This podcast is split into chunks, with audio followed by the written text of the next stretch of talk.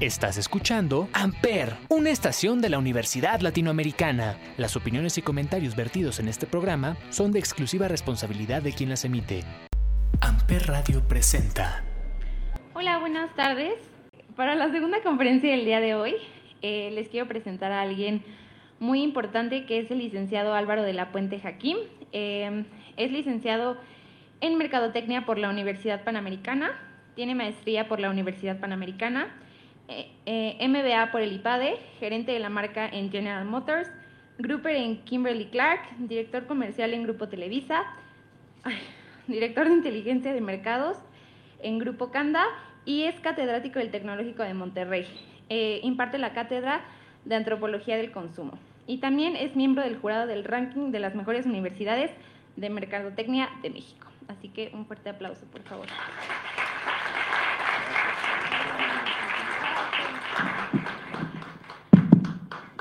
Bueno, antes que nada les agradezco el tiempo y espero que esta conferencia voy a ser breve, voy a poner muchos ejemplos. No puedo profundizar en muchos de ellos debido a que tenemos contrato de confidencialidad y creo que la parte más importante será la sesión de preguntas y respuestas. Creo que es lo que más me interesa saber qué se quedó, qué entendieron, qué no entendieron y cuáles son sus inquietudes al respecto. Hace muchos años, uno de los, mejores profesores que he tenido en mi vida, un francés, Jean-Paul Rampal, me decía que si quería entender el mundo de las estadísticas y el mundo del consumo, tendría que internarme en lo que se llamó el código cultural. Creo que es el único hombre que he escuchado que ha acuñado esa palabra. Y a lo largo de mi vida, de mi profesión, de mi carrera en diferentes empresas, buscaba las respuestas a través de los códigos culturales. Brevemente, ¿qué es un código cultural? ¿No? Es eso, es esa impronta con la que nacemos y a lo largo de nuestra vida se va modificando en función si estudiamos en el extranjero, si nos quedamos en México, eh, qué tipo de familia, escasos recursos, muchos recursos, clase media, clase baja. Eso es el código cultural. Y los códigos culturales forman hábitos y hábitos son acciones y acciones son destino. Entonces, entender el hábito del consumidor a nosotros nos daba muchísimas, muchísimas pistas. Se hacen encuestas profundas, se hacen encuestas sumamente complejas, depende del tipo de encuesta la respuesta. Entenderán que para nosotros, los que nos dedicamos a la investigación, una encuesta es un, un medio de comunicación. Nosotros nunca hemos querido y nunca hemos permitido trabajar para partidos políticos porque se modifican mucho los resultados. Pero el canal de comunicación más sano que hemos encontrado es la encuesta, sobre todo cuando queremos saber la opinión que tienen sobre un producto, sobre una marca. Este es uno de los primeros códigos universales, porque hay códigos universales y hay códigos locales. Este es uno de ellos. ¿no? Es muy fácil entender cómo los hombres acomodan el papel de baño y cómo las mujeres lo hacen. Y esto está dado por el uso. Pero cuando queremos hacer un estudio, lo primero que hacemos es entrar al baño y esto nos da mucha información, quién es la persona que hace la despensa, si hay un matriarcado, ¿no? si hay patriarcado. No saben la cantidad de información que nos da eh, eh, el visitar este tipo de, lugares de la casa. Mi profesor, ¿no? Fue el primer hombre que fue contratado, psiquiatra de profesión, trabajó en Europa durante muchos años y General Motors le pidió, debido a la investigación que había hecho sobre niños autistas, este, que si podía entender el código cultural de lo que significaban los coches. Hizo, estudio, hizo estudios, sesiones de grupo, foros híbridos, y al final él interpretó que el coche para los americanos era un caballo. Esto está dado por el origen, y él pidió que se modificara en la planta de producción esta versión de General Motors y que los faros del coche fueran redondos para, de alguna manera, emular un caballo. Y las ventas se fueron para arriba. Luego lo contrató Nestlé, se dedicó a la docencia y hace cinco años acaba de retirar. Para los americanos el coche es sinónimo de movilidad, para los mexicanos el código cultural del coche es un parámetro del éxito. A veces traemos muy buenos coches, no tenemos ni para pagar la tenencia ni la luz, pero es una manera en que le decimos al mundo que hemos triunfado. Y en diferentes culturas los coches significan diferentes cosas. Por ejemplo, en Alemania es tecnología. Entonces, sigo insistiendo que el código cultural a nosotros nos ha dado mucha información. Este es un caso de una empresa que es obvia, pero no voy a decir su nombre. Aquí tenemos un niño de una región de Centro y Sudamérica y tenemos un niño, ¿no? Europeo le quitamos el audio para irnos lo más pronto, lo más rápido posible. Y el niño de la derecha es un niño europeo que anda más o menos entre los 12 y 13 años, el otro niño de la región de Centro y Sudamérica tendrá 10, 11 años, y el cliente tenía un gran problema, no entendía por qué los niños de esta región perdían siempre las fichas y no seguían las instrucciones. Y esto está dado por el Código Cultural. Somos personas, los que hemos nacido en este país, que nos cuesta muchísimo trabajo obedecer órdenes, seguir leyes. Y entonces la única manera que se pudo corregir esto es poniendo más piezas para evitar que el área de calidad y el área de experiencia este, y servicio al cliente tuviera más quejas. Brevemente, porque este, nos vamos a vincular a las tiendas, este es un mapa de Puebla, más o menos de 1800, y este, bueno, pues ya saben que es el arco de triunfo que se encuentra en París. Este, esta influencia de los europeos cuando llegaron a México con tiendas, ¿no? Como Sara, pusieron en el centro la experiencia de compra y entonces denominamos las tiendas tipo estrella y tipo intersección. Las tiendas tipo intersección están dadas por Walmart, que fueron los primeros en, este, en entrar al autoservicio. Sam Walton diseñó la primera tienda, hizo los recorridos ¿no? Como pueden ver a la izquierda. Y cuando llegaron las tiendas europeas, que hoy hay muchísimas, la propuesta de valor estaba dada hacia el centro. Entonces tenemos dos tipos de tiendas y las evaluamos en función de los códigos culturales. Si ustedes este, visualizan cómo son sus casas, sus recámaras, podrán entender ¿no? que todo en sus casas está de forma perimetral. Las oficinas en México, las casas, todas las habitaciones están acomodadas de forma perimetral y esto es una influencia del occidente. Y en el oriente todo está hacia el centro. Cuando Jobs viaja a Japón ¿no? y platica que queda pues en una entrevista que tiene con Akito Morita, el presidente de Sony, que le regala el primer Walkman, y en ese viaje, que son más o menos como 22 horas, él materializa su sueño y la idea de poder mejorar ¿no? su producto, pero trae la influencia de las tiendas en Japón. Y las tiendas en Japón te dicen que lo ideal es que todo se hace al centro, porque en el centro se encuentra el equilibrio.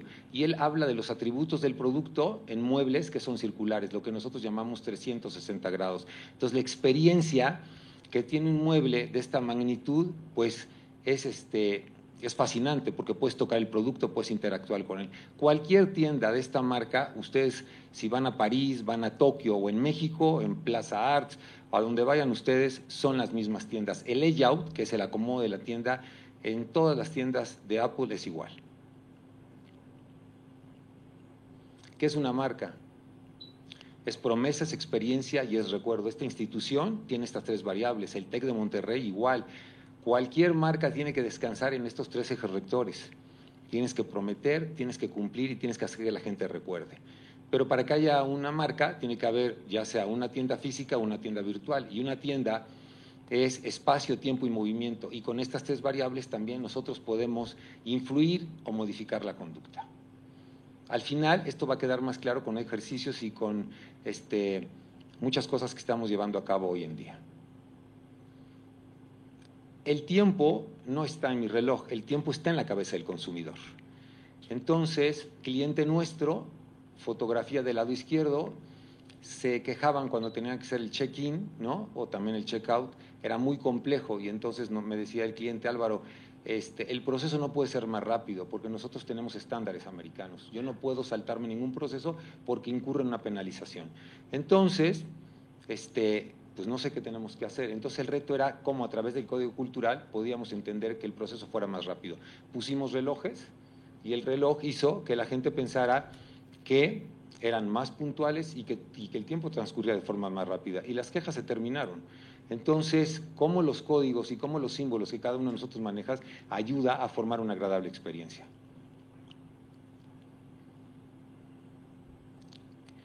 Cliente nuestro, ¿no? Nos permitieron filmar allá, ¿no?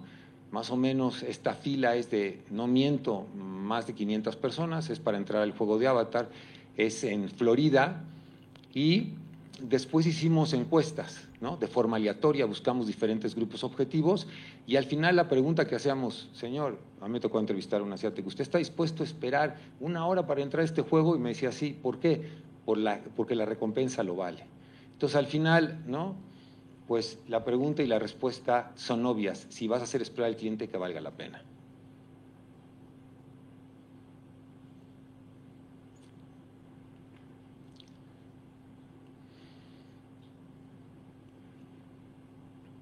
Aquí me voy a tener un poquito.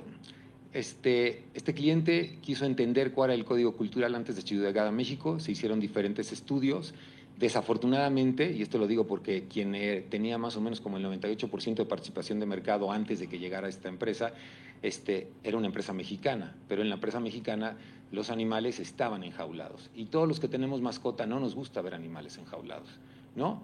Uno que otro político sí, pero no este tipo, ¿no? Y entonces, ¿qué sucedió? Bueno, pues que entendieron que no tenían que tener animales enjaulados, que las redes sociales eran sus primeros detractores y que pues el protagonista es la mascota, no es la persona que compra el producto. Hoy, hoy en día, no sé, aproximadamente tendrán 7, 8 años de haber llegado, tienen más o menos el 60% de participación de mercado. Entonces, cuando tú no entiendes el código cultural de consumidor, realmente lo, más probable es que te equivoques o que haya muchos reprocesos para poder entender la propuesta de valor del cliente. El centro comercial que es más visitado en México, Centro y Sudamérica es Perisur. Aproximadamente entran entre 3 y medio y 4 millones de personas al mes. Compite con muchos en Estados Unidos y les gana. Convergen desde este, diferentes niveles económicos.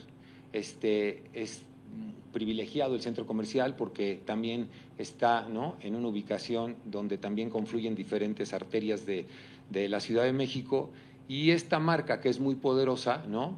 y el centro comercial entraron en un proceso de remodelación. Quisimos correr diferentes estudios y lo que aquí determinamos fue el espacio. Si se fijan en la parte de atrás, bueno, obviamente bajamos una cortina, pero cuando entrevistamos a las personas, vean, ¿no? Parece que está la señora tomando avena, no, no es ese helado este, rico, eh, eh, el señor no, no convivía tampoco, no se vinculaba con la familia. Entonces, una vez que se remodeló, obviamente, el centro comercial y en especial este, esta isla, se quitó la, la, parte de, de, la cortina y obviamente se incrementaron las ventas, el ticket promedio. Entonces, ¿cómo los espacios reducidos hacen que la gente se sienta molesta y que la experiencia y la percepción que tienen en su cerebro cambie totalmente? Cómo las marcas nos dan información a través de los diferentes sentidos. La realidad de todos los seres humanos es a través de los sentidos. O sea, mi realidad está en función de lo que yo puedo percibir a través de los diferentes sentidos que tenemos.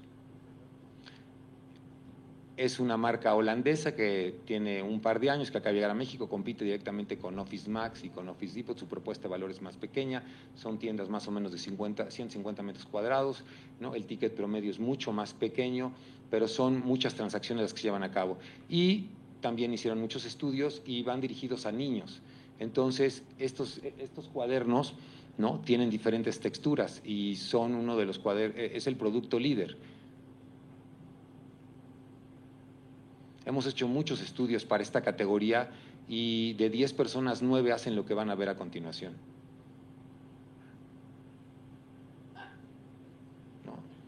Es fundamental el aroma, es fundamental en todos los artículos que al final van a tener contacto con el ser humano.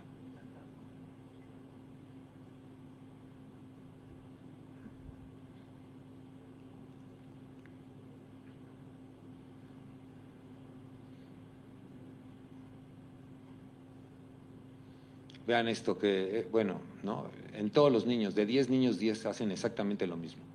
Hay un sonido ¿no? en el espacio que queda entre el empaque y la caja que contiene el producto. Y eso es lo que hace, ¿no? Que la respuesta y que el sentido sean de forma inmediata. Entre más pequeños el estímulo es mucho más fuerte, entre más grandes el estímulo se retrasa.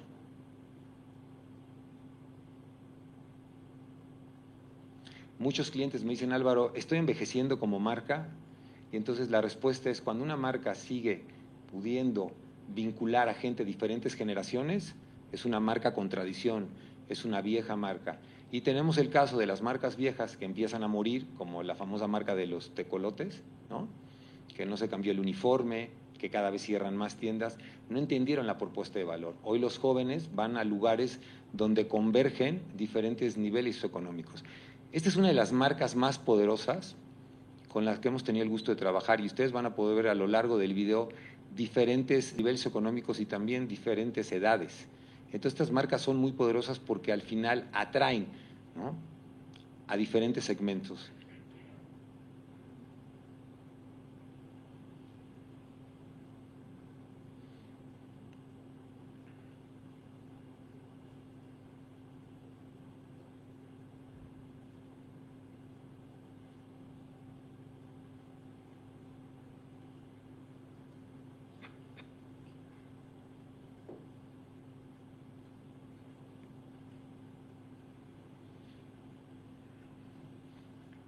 Bueno, Virginia, me perdón, este, Virginia es licenciada del TEC de Monterrey, ¿no? Es directora de análisis de mercados este, en Nielsen.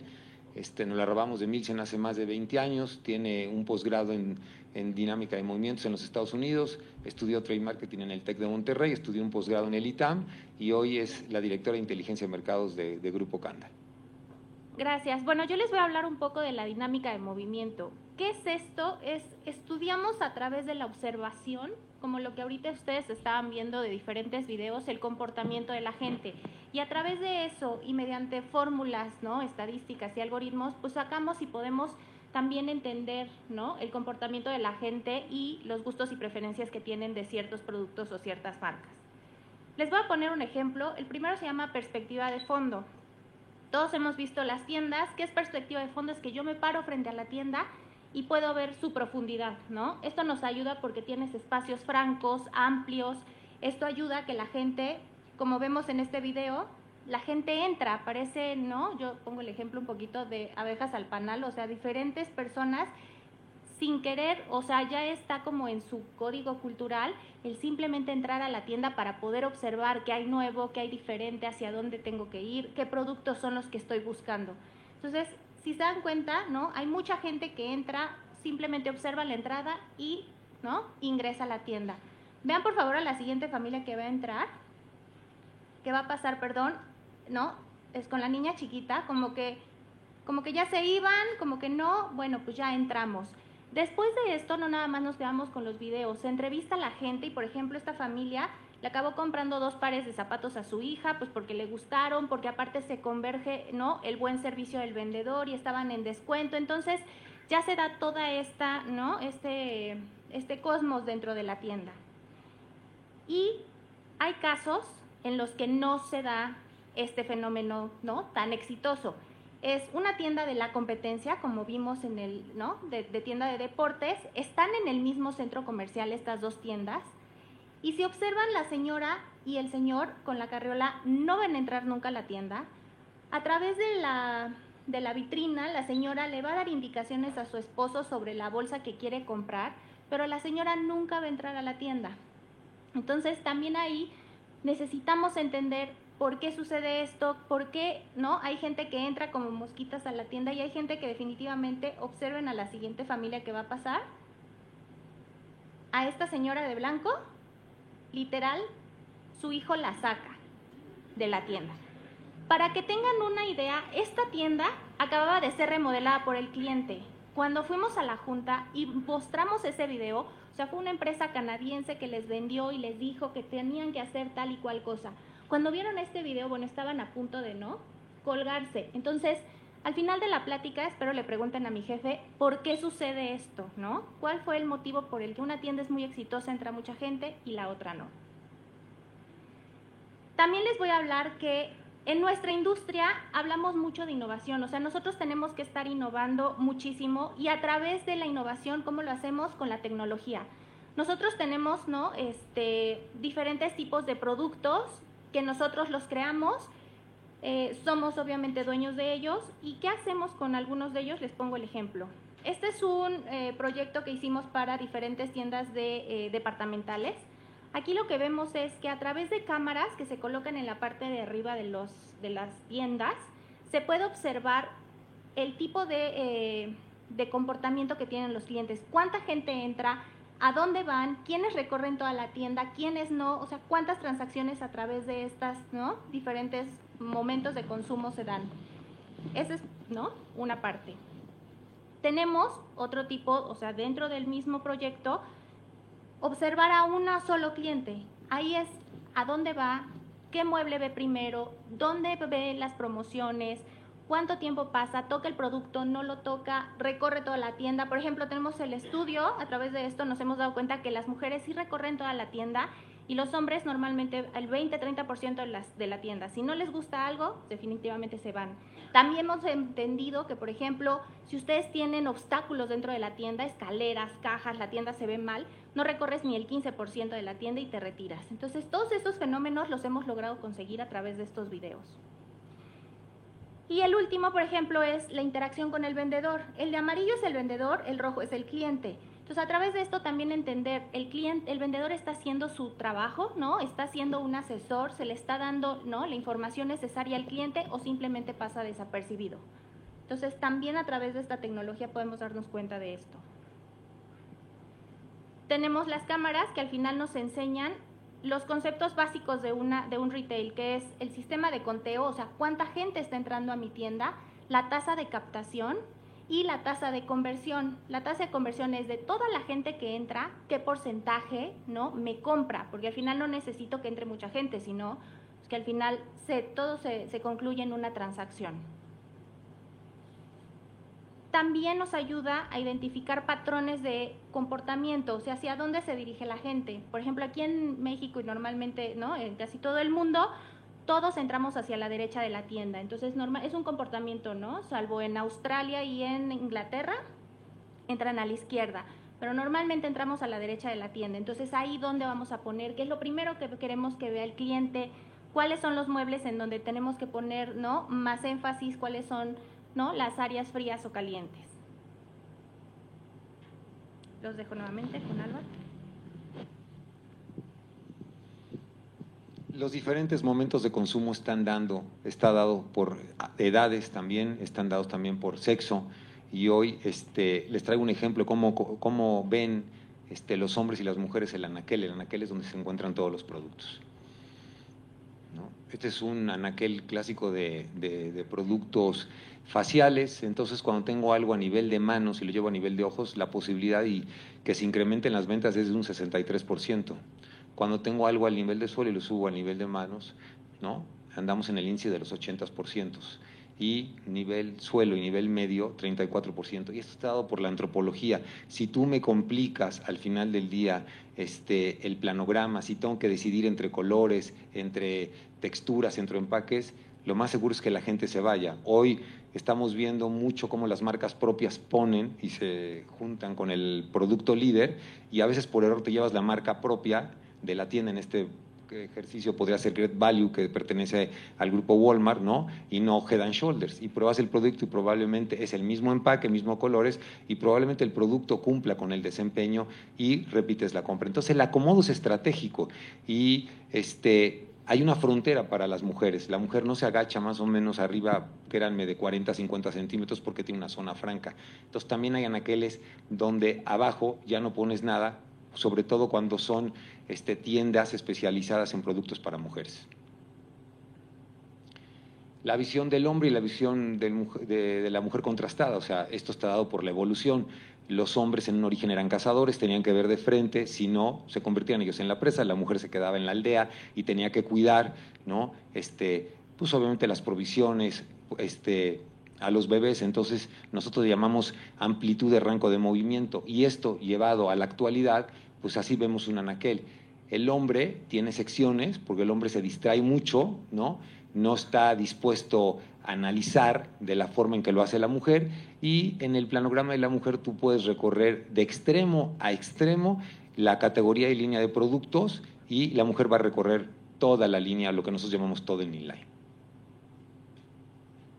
Para los mercadólogos, que espero vaya aquí muchos, ¿no?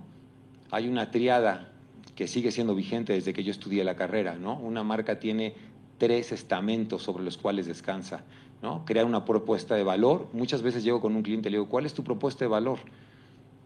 Tengo clientes que venden chocolates y nada más veo cómo, ¿no?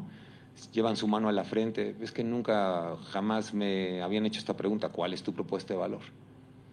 Y muchas veces las propuestas de valor se confunden, ¿no?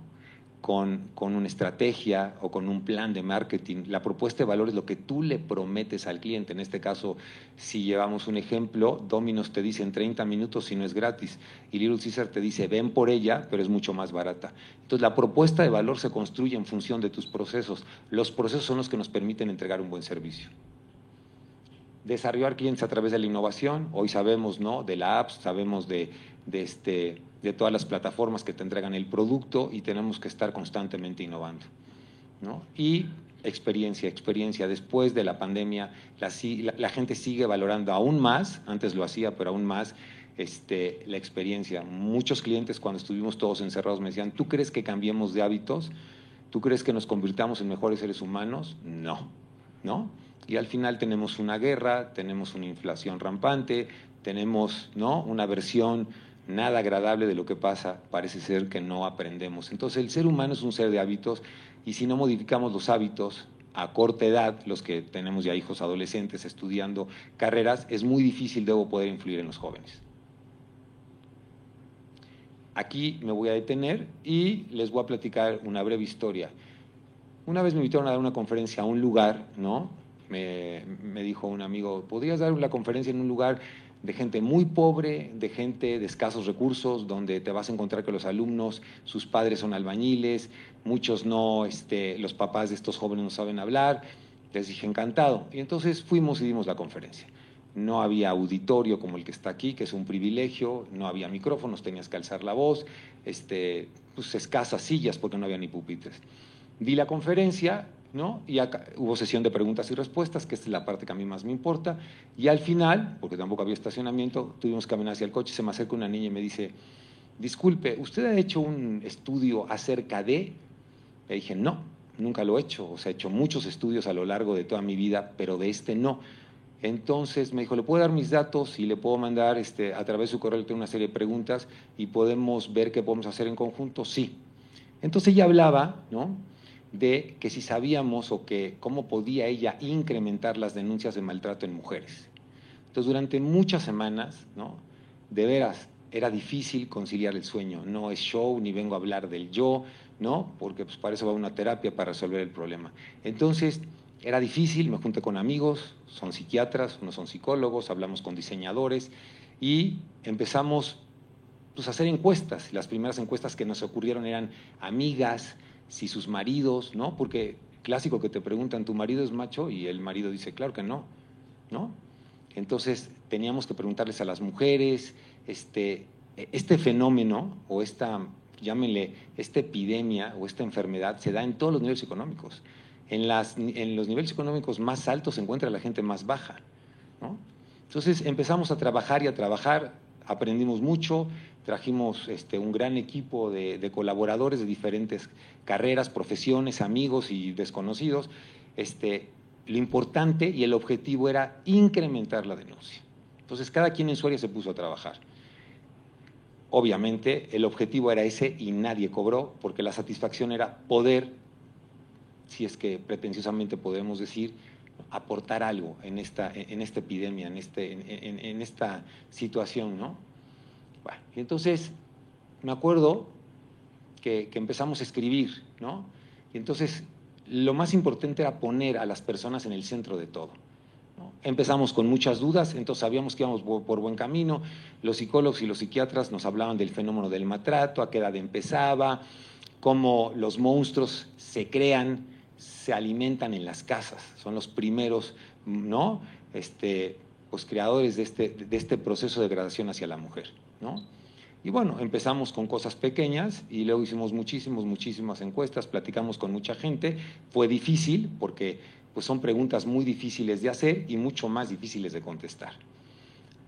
Desarrollamos el proyecto en diferentes este, formatos y bueno, al final llegamos a la conclusión, sin que fuera una certeza, de buscar un mueble que tuviera textura, un mueble que, tuviera, que, que, que contuviera a las personas, de hecho, Marlene ¿no? vio ese mueble durante muchos años en la oficina y no sabía para qué. El mueble no lo fabricamos, lo conseguimos en España. Algo que dijo que era muy importante, nos decía que se sentía contenida y protegida de las diferentes partes ah, del cuerpo, sobre todo por la parte de atrás, ¿no?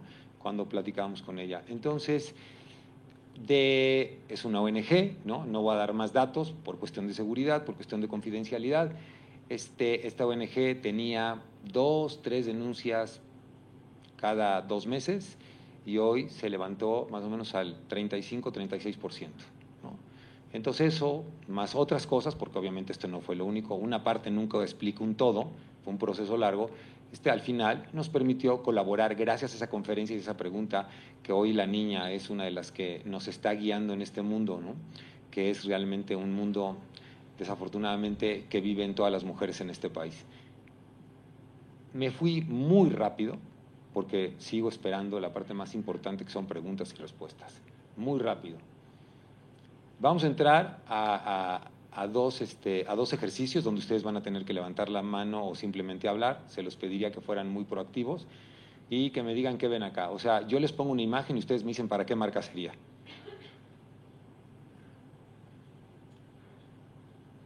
Tocayo. Rompecabezas, dime la marca.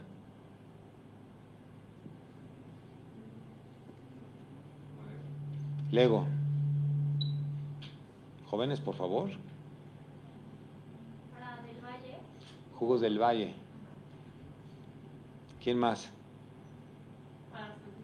Para seguros. ¿Qué marca seguro sería? GNP. ¿Por acá? Perdóname. Ecobici. Bueno, este es un anuncio de Greenpeace. A ver. Este está más fácil, ¿no? Es una aplicación, es un programa.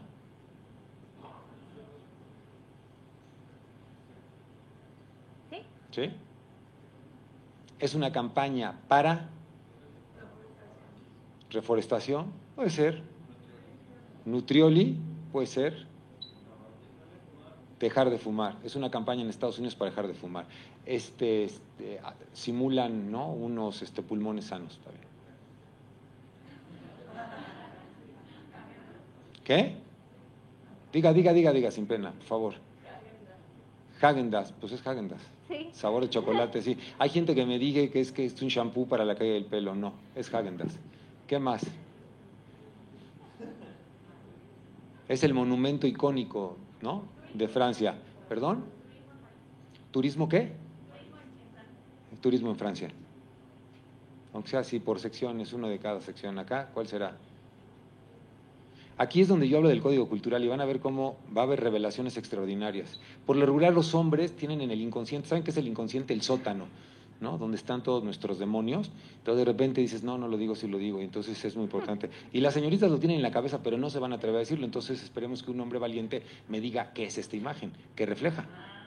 Ande, ande, dímelo. ¿Checan? Puede ser como una ropa interior. Es una ropa interior. Muy bien. Es una campaña.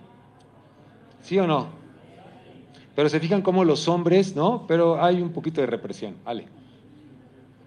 Este es muy fácil, ¿no?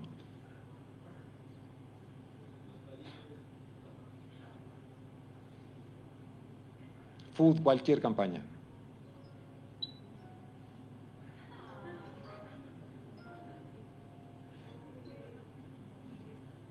¿Para quién sería?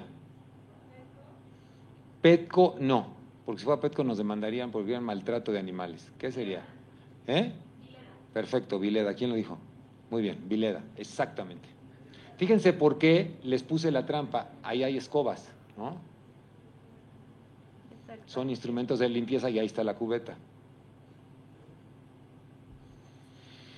Sí, sí, hay, una, hay, hay una imagen de un pez. Es el primer reloj que se compraban hace poco los adolescentes. Empieza con ese, porque está medio complicado. Swatch, muy bien. Fíjense muy bien. Es dos tacones, una alfombra amarilla y la cortina verde, ¿no?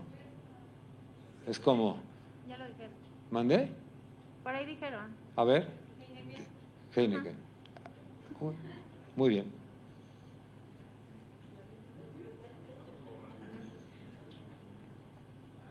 ¿Qué asemeja? ¿Perdón? ¿Batman? No, sí, aquí se necesita una mucha imaginación para ver murciélago, pero bueno, Batman, puede ser Batman, está bien. Pero es una campaña de Reebok, muy bien. La antítesis de la campaña de Reebok que son tenis más ligeros. ¿Quiénes son los non plus ultras en el mundo de los tenis? Nike, perfecto. Que viene de la diosa alada de la victoria, la diosa Nike.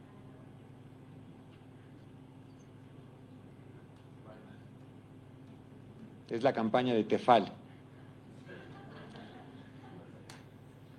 Está complicado para ustedes porque ¿no? es, es la silla número uno, es una silla Ergon, que es la silla más famosa del mundo, es de Herman Miller, esta marca que hace todo lo que es sillería y muebles para oficina. No, ¿cómo que Adidas? ¿Cómo que Puma?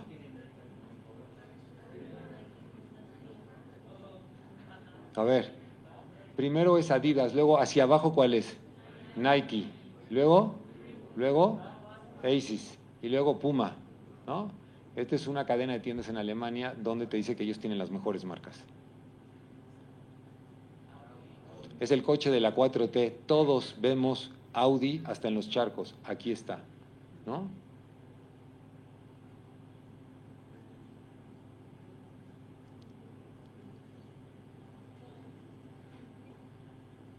Arriba. ¿Qué es esto? ¿Qué asemejan estas manos así? ¿Piedad? No. Miedo tampoco. Peine. ¿Qué es lo peor que le puede pasar a un cabello oscuro? ¿Tener qué? Caspa. Es una campaña de Head and Shoulders. Es la más fácil, ¿no? Cualquier marca de cosméticos, ¿no? Es el código de barras este, semejando una, una pestaña. ¿Quién es el protagonista aquí? ¿El zapato?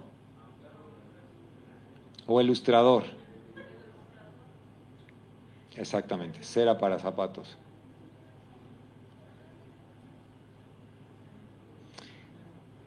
Este cliente, cuando vino a México hace muchos años, ustedes no habían nacido, no entendió el código cultural.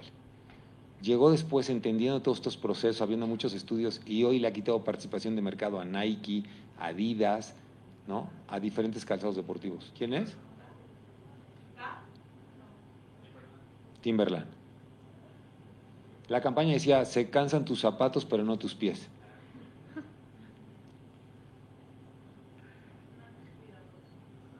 Una aspiradora se resucitaría. ¿Qué? Esta es la campaña icónica que hace Jobs, ¿no? Cuando regresa del exilio provocado por este, el golpe de Estado que le dieron sus accionistas, ¿no? Es la famosa iMac que venía en cuatro colores, tampoco ustedes habían nacido, pero es un producto icónico, ¿no?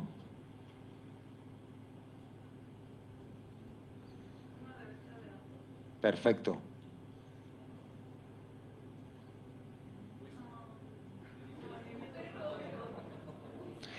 Siempre que los seres humanos, aunque no tengan mascota y ven una mascota, o aunque no tengan hijos y salga un niño, hacen esa expresión. Es parte, ¿no?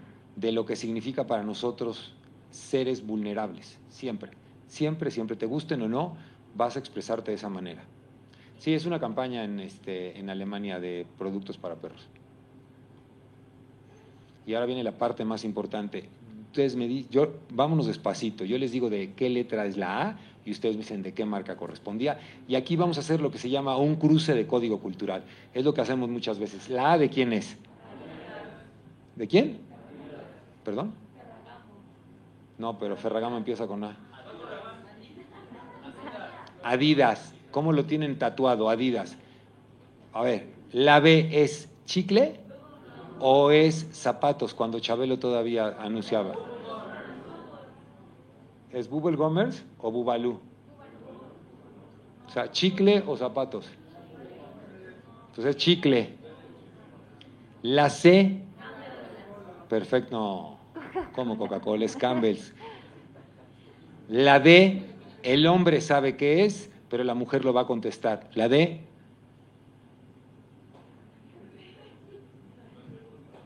La D. Durex. No, falla.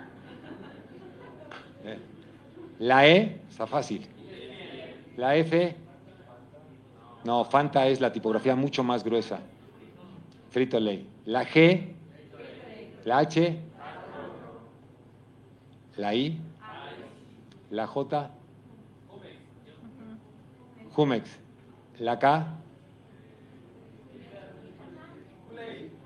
Ustedes son de esa generación Culey donde veían los anuncios de los chavos de la jarrita, ¿sí? Es Culey. La L. Esta marca se puso en moda a través de la pandemia. La M. La N. ¿Ustedes fueron de Liconza o de Nido? Nido. La O. La P. Pez. La Q. Perfecto. Van perfecto. La R, perfecto. La S. No, Sambors tiene un moñito arriba. Lo dijeron acá, Sabritas. La T, la U. ¿Eh? Unicable. Unilever. La V. Fíjate, la V nunca la contestan cuando no tienen muy claro la, la J. O sea, hay una relación directa entre la V y la G, perdón. ¿Quién? Exactamente de 8. Perfecto. O sea, vida sana. La W. Ya lo dijeron por ahí. ¿Quién? Perfecto. La X. La Y. La Z. Sara, ¿las que viene? O sea, con esto demostramos que solamente reconozco aquello con lo que me asocio. Estas son marcas, probablemente Estela y Chocolates, uno o dos, pero no, si no tengo relación con la marca y con la tipografía, obviamente al final no tengo recuerdo. Me fui tiempo récord, tiempo récord. Ahora sí, preguntas, por favor.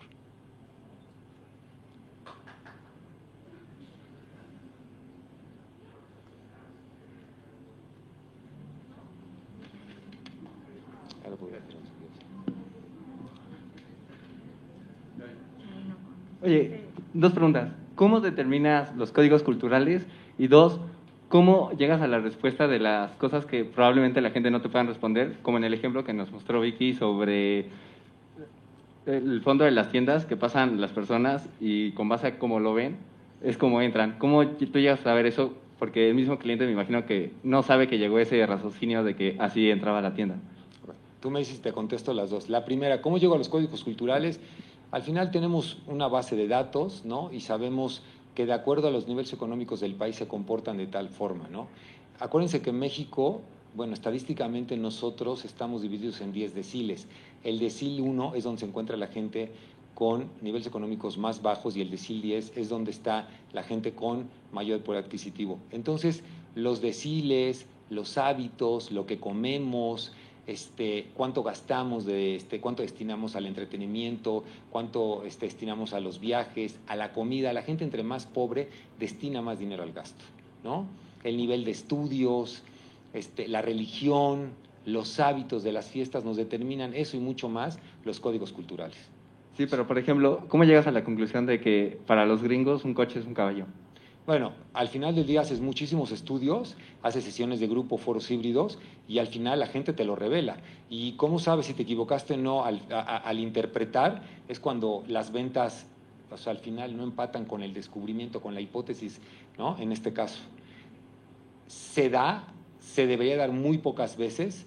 Quiere decir que no hiciste un estudio de campo bien, quiere decir que no seleccionaste bien a tu muestra y quiere decir que el cuestionario de lógica secuencial o estructurado, que son términos para entender lo que vas a preguntar, al final no llegó a contestar la pregunta. Uno de los cuestionarios más complicados es cuando haces un estudio para preservativos. Porque eh, entre más íntimo es el asunto, la gente ofrece más barreras. Entonces tú imagínate cuando hacemos un estudio para diferente, bueno, una marca líder de preservativos, tú imagínate el cuestionario que tienes que hacer. Tú no puedes llegar a alguien y le dices, ¿le gustan, este, ¿le gustan los tríos? No, te dice, no, pues los panchitos ya pasaron de moda. No, no puedes llegar con esa pregunta. ¿Usted está de acuerdo o qué, qué tan de acuerdo o desacuerdo está en este tipo de prácticas sexuales? Se llaman cuestionarios de transferencia y ahí es, vas buscando la respuesta. ¿Sí? Sí. Pero hay preguntas, digo, ¿te gusta o no te gusta la marca? ¿Te gusta o no el empaque? Son cuestionarios de alguna manera un poco más sencillos, simples, pero al final tienes que profundizar. El cliente a veces te dice lo que tú quieres escuchar. Entonces tienes que tener mucha experiencia. No es lo mismo cuando entrevistas a alguien que entra a la tienda que cuando sale de la tienda. Cuando tú entrevistas a alguien que acaba de salir a la tienda y dices, ¿encontró lo que quería? No encontré nada. No me gusta esta tienda. Pero si le hubieras preguntado antes de entrar y dices, ¿a qué viene a buscar? Lo que sea, no vengo a buscar nada en especial. Entonces, tienes que desarrollar mucha experiencia, muchos años para entender qué tipo de preguntas tienes que hacer. Y después de este paso lo corroboras con una sesión de grupo.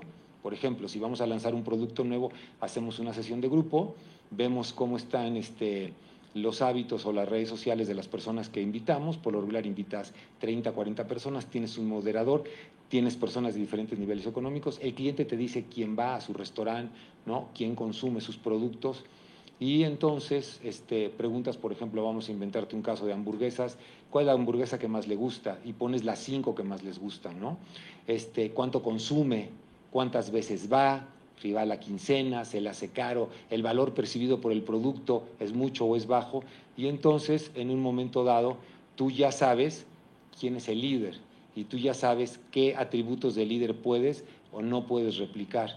Y entonces, después de eso, harías una especie como prueba piloto en un restaurante y si va a funcionar lo vas replicando. Uno de los grandes éxitos de la sirenita en el mundo, y créeme que en toda Europa lo boicotearon durante muchos años, es que entendió que tenía que ser un experimento local. Entonces llegaron después de muchos estudios a entender, por ejemplo, en Europa, en Italia los boicotearon, ¿no? Las cafeterías en Europa pues son de mucha tradición, ¿no? Son de generación en generación. Entonces cuando llegó la sirenita, ¿no? Pues, anti-yanquis, campañas, sindicatos, protestas en las calles. Entonces, después de hacer muchos estudios, llegaron a la conclusión que si tenían el 20% del menú local de esa región, la gente no los veía como un extraño. Y entonces es el éxito de, este, de, esta gran marca que está en todo el mundo. Si tú vas a Japón, el 20% del menú es propio de la localidad. Si vas a París, en México, si has ido en Reyes, te venden la rosca de Reyes. Ok.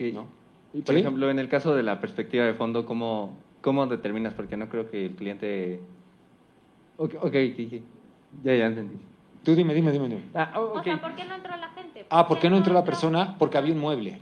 Cuando le preguntamos a la persona por qué no entró, por qué todo fue a través del vidrio, y cuando encuestamos al joven, dice es que no me invita a la tienda, o sea, no, no me invita. Entonces ese mueble al final, ¿no? Que se llaman corners en el mundo del retail, lo se tuvo que quitar.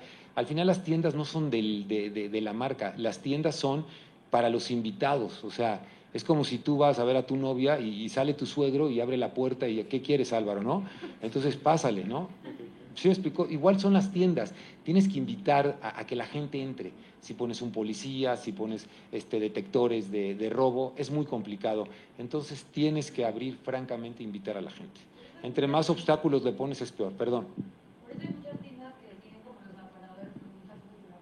Correcto. El aparador vende, más o menos el... Perfecto. La luz y todo eso, sí, claro que sí. Sí, correcto. Así es. ¿Qué otra pregunta?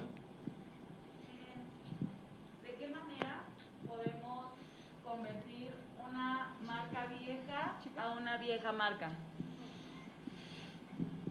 O sea, yo, o sea, hemos hecho estudios. Cuando una marca envejece es porque durante mucho tiempo no hizo estudios y durante mucho tiempo perdió a su grupo objetivo, ¿no? Y se mantuvo. Entonces, por ejemplo, Sears, ¿no? Es una marca que en Estados Unidos ya no existe, ha cerrado. Y aquí, ¿no? Entonces, yo creo que la única manera que puedes ver el mejor termómetro que puedes tener para ir midiendo es si, es si la propuesta del valor de la marca se está completamente renovando y si esa renovación te atrae a nuevos grupos objetivos, a nuevos consumidores. Es la única manera. Trabajamos para una empresa en Estados Unidos y me decían, oye Álvaro, estoy muy preocupado porque pues aquí nada más viene pura gente mayor. Y entonces hicimos un estudio y obviamente los jóvenes no van a donde está la gente mayor. Se tuvo que hacer ciertas modificaciones de iluminación, ciertas áreas, para que convergieran jóvenes con generaciones este, de mayor edad.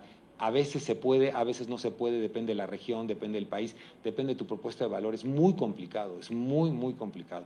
Decirte cómo lo hemos hecho en otros casos, probablemente te podría decir, pero es muy complicado. O sea, cuando una marca viene en decadencia, la verdad es casi imposible levantarla. Te podría dar nombres de muchas marcas que empezaron y hoy ya no existen ¿no? Muchas veces son superadas por la tecnología, muchas veces son superadas porque la propuesta de valor se pierde a lo largo del tiempo, ¿no? Pero ¿quién está marcando la pauta? Quien tiene, el, el mejor termómetro es ver que nuevas generaciones van y consumen tu producto. Si la marca se concentra en un grupo objetivo, pero no se amplía, esa marca corre peligro. Es igual que una universidad, igual que cualquier cosa en la vida, te tienes que estar renovando. Sí.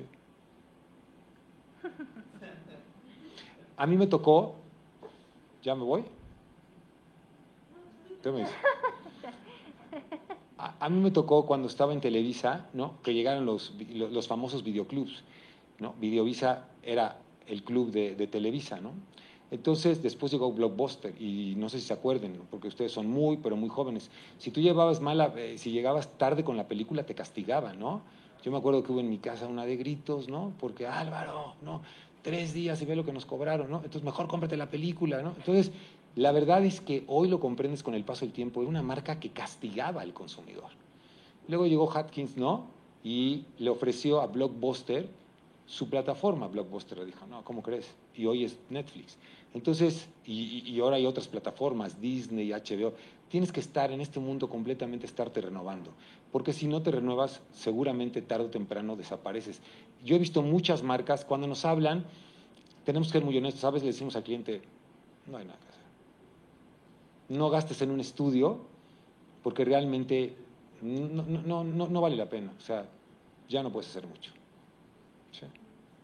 Muchísimas gracias por haber estado con nosotros y también te queremos entregar un pequeño, bueno, un grande reconocimiento por haber estado aquí y un fuerte aplauso, por favor.